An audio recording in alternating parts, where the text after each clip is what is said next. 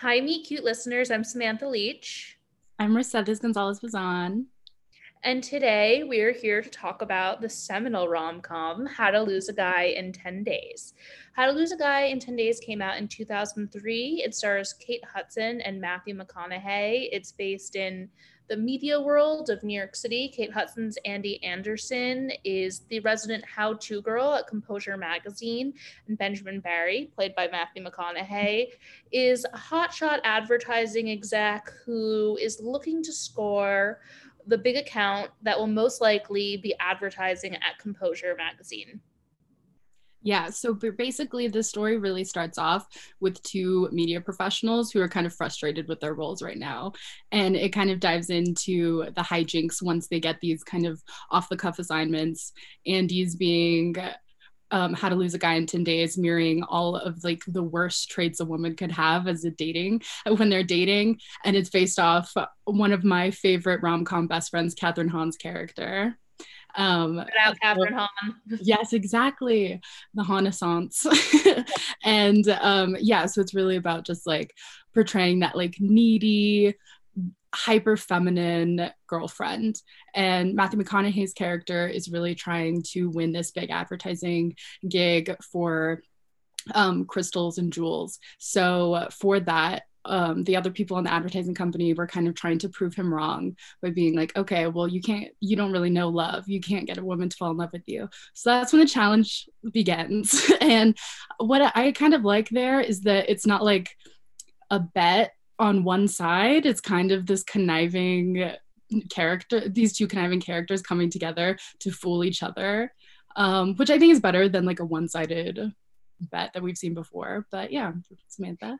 Yeah, they're kind of like it's equally opportunistic and they're like kind of evil doings. Yeah, I so this movie um came out as I said 2003 I was about 10. I must have watched it sometimes at sometime after. My mom loves this movie. I feel like I've seen it 1001 times, but I rewatched it this week ahead of the podcast and I I think it was the first time I watched it with a little bit more of a critical lens. Mm. So, let's get into it. What was your favorite scene and your least favorite scene? I think I'd rather hear your least favorite scene first. So, yeah, tell me everything.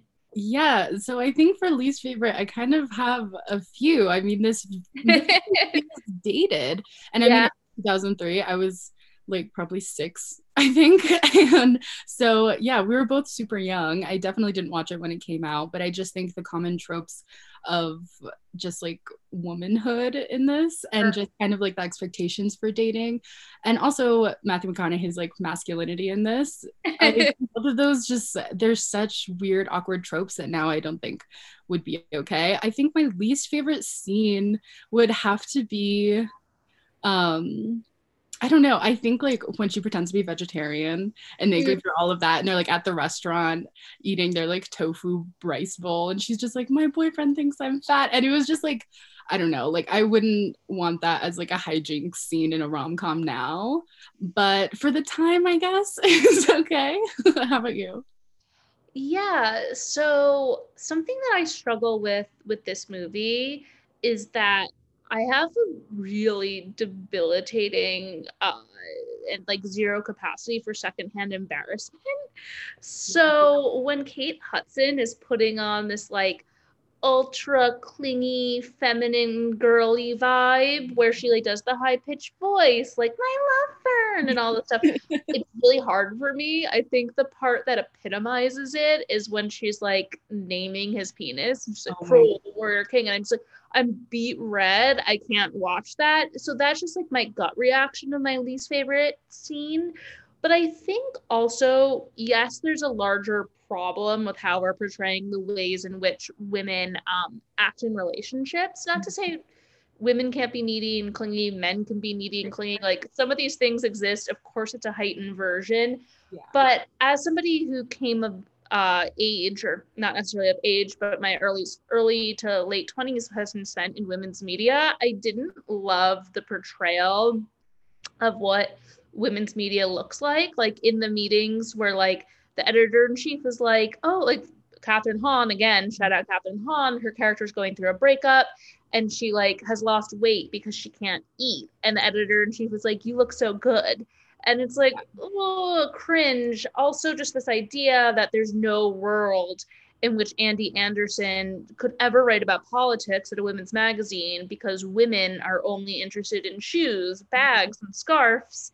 Also, coming through with my like 28 year old veteran of women's media lens, I was like, I don't love what that's saying. But again, that's pretty niche and specific to me. So maybe the more uh, memorable aspect of what I don't like is, yeah, that cringe comedy stuff that just like makes my skin crawl it's so painful to see sometimes and i know she's putting on the act and i know she's elevating it but oh my gosh it hurts i also i think like kate hudson playing this kind of like pick me girl not like other girls type which i know is like the anti of like the Kathryn hahn story yeah. inspiration but I don't know. It just rubs me the wrong way. I'm like, you can love that NBA game, but you can also throw pink towels all over his bathroom.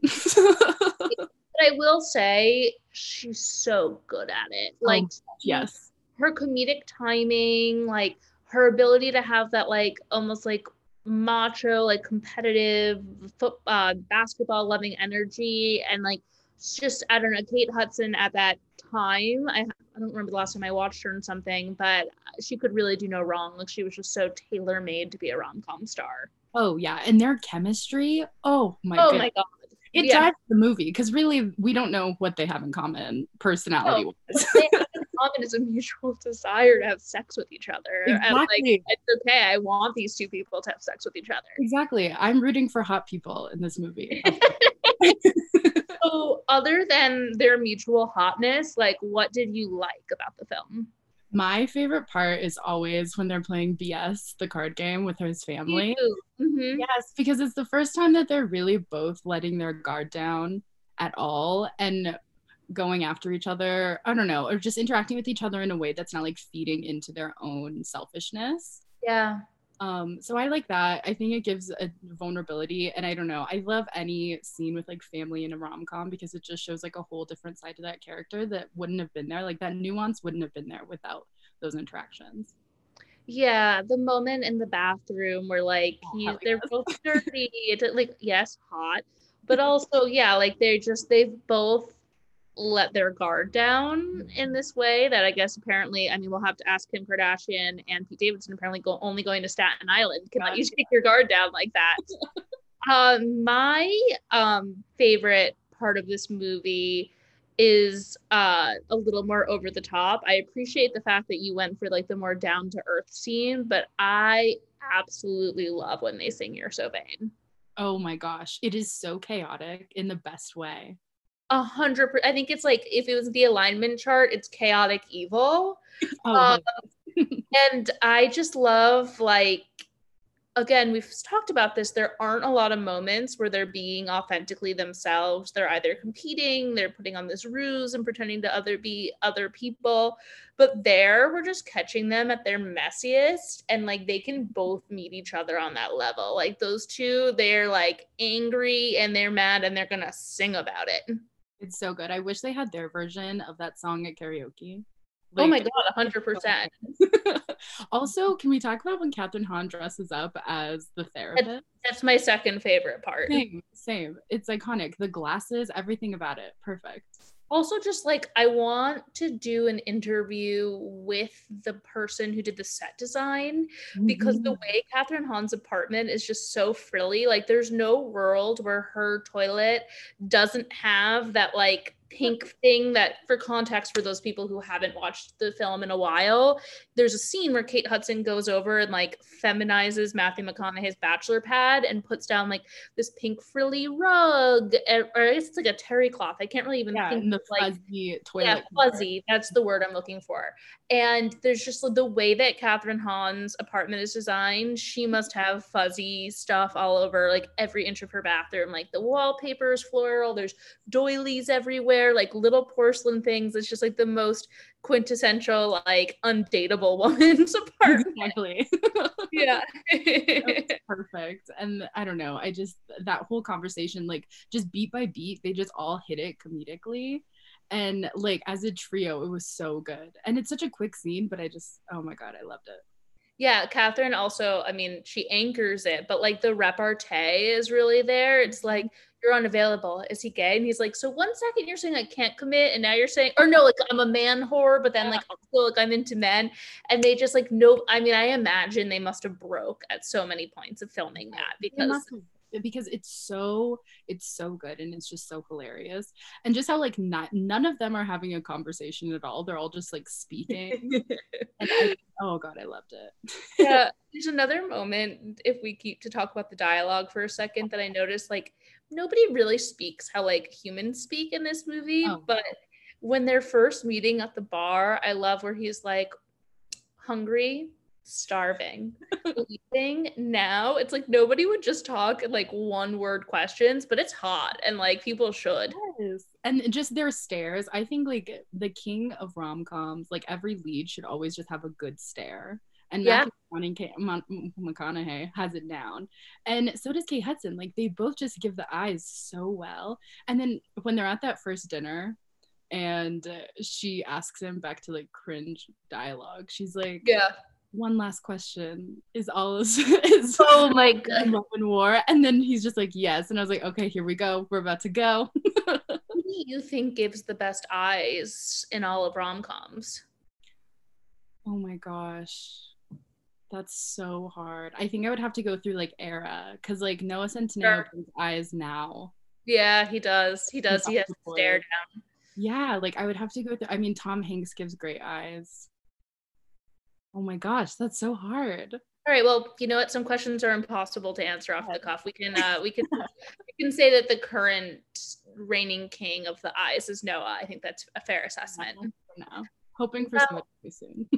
I'm curious to hear. You know, we have a lot of thoughts on this movie. Yeah. We agree they're attracted to each other. Do we think they can go the distance? Do you think if we saw this couple a year from now, they'd be together? No. Maybe. Agreed after that no. I think yeah year tops I, we they don't know anything about each other. They know what each other hates. And that's about it. They know how to annoy each other and then they know that the other is just like hot as hell. But other than that no. Yeah i think all of that aside even if they did find themselves to be compatible i think they're both just so competitive. Yeah. like they're okay what do they have in common? They both like sporting events and are like so into them. They both like competitions. They both like winning. They both like getting ahead in their careers. Like none of those things are necessarily bad but i think it could literally be a situation where they'd be fighting about everything like everything would be a contest. Like every and you know i think uh, for that reason alone i think it would implode. And then coupled with the fact that they don't know each other i think recipe for disaster i also think just like let her go to dc mm-hmm. go let her ride in DC. I'm like, that's fine. Say bye. Moral story: Don't kill a woman's dreams. Also, like, let her go. Go to DC. Congratulate her after the interview, being like, "You're gonna win a Pulitzer. Like, I'm so proud of you." That's a trope in rom coms that I dislike. Just like the holding back of women in media. like all these men are just like, "No, stop your job. It's about me." I mean, friend. I mean, a rom com esque TV show, but like the quintessential moment of Friends is Rachel getting off the plane for the dream job. It's like, let's mm-hmm. stop. Actually, I mean, that's a thing across the board. Yeah, let's stop telling women that they need to sacrifice their dream job for love. Yeah, or make the whole story about that man. Like, she didn't have to make it like this ode to him. She could have just torn him to shreds. or she just could have simply like eh, chosen a different assignment and written him like a beautiful letter. True. True. Yes, just write a private letter. exactly. So okay, so yeah, our takeaway is she should have gone to DC and she should have written him a letter. Wow, we could so when is the sequel or the reboot that we're rewriting? Oh, I'm ready. Who should play Andy? Who's the new Andy? Modern day Andy. Hmm. Yeah, who I'm trying to think. She needs to someone who has like that oomph about her. Yeah. I mean, I think Florence Pugh would be great as Andy. Florence would be great in anything she does. Truly. I like that. I like a Florence Pugh Andy. I think we can leave it there. Yeah, that'd be cute. Well, meet cute, thank you so much for listening to us wax poetic about how to lose a guy in just 10 days. And if you have any suggestions of who should play Andy Anderson or Benjamin Barry, I will never not refer to them by their whole names because they're just alliteration wins. exactly, um, let us know. Yes. Thanks for listening. Bye.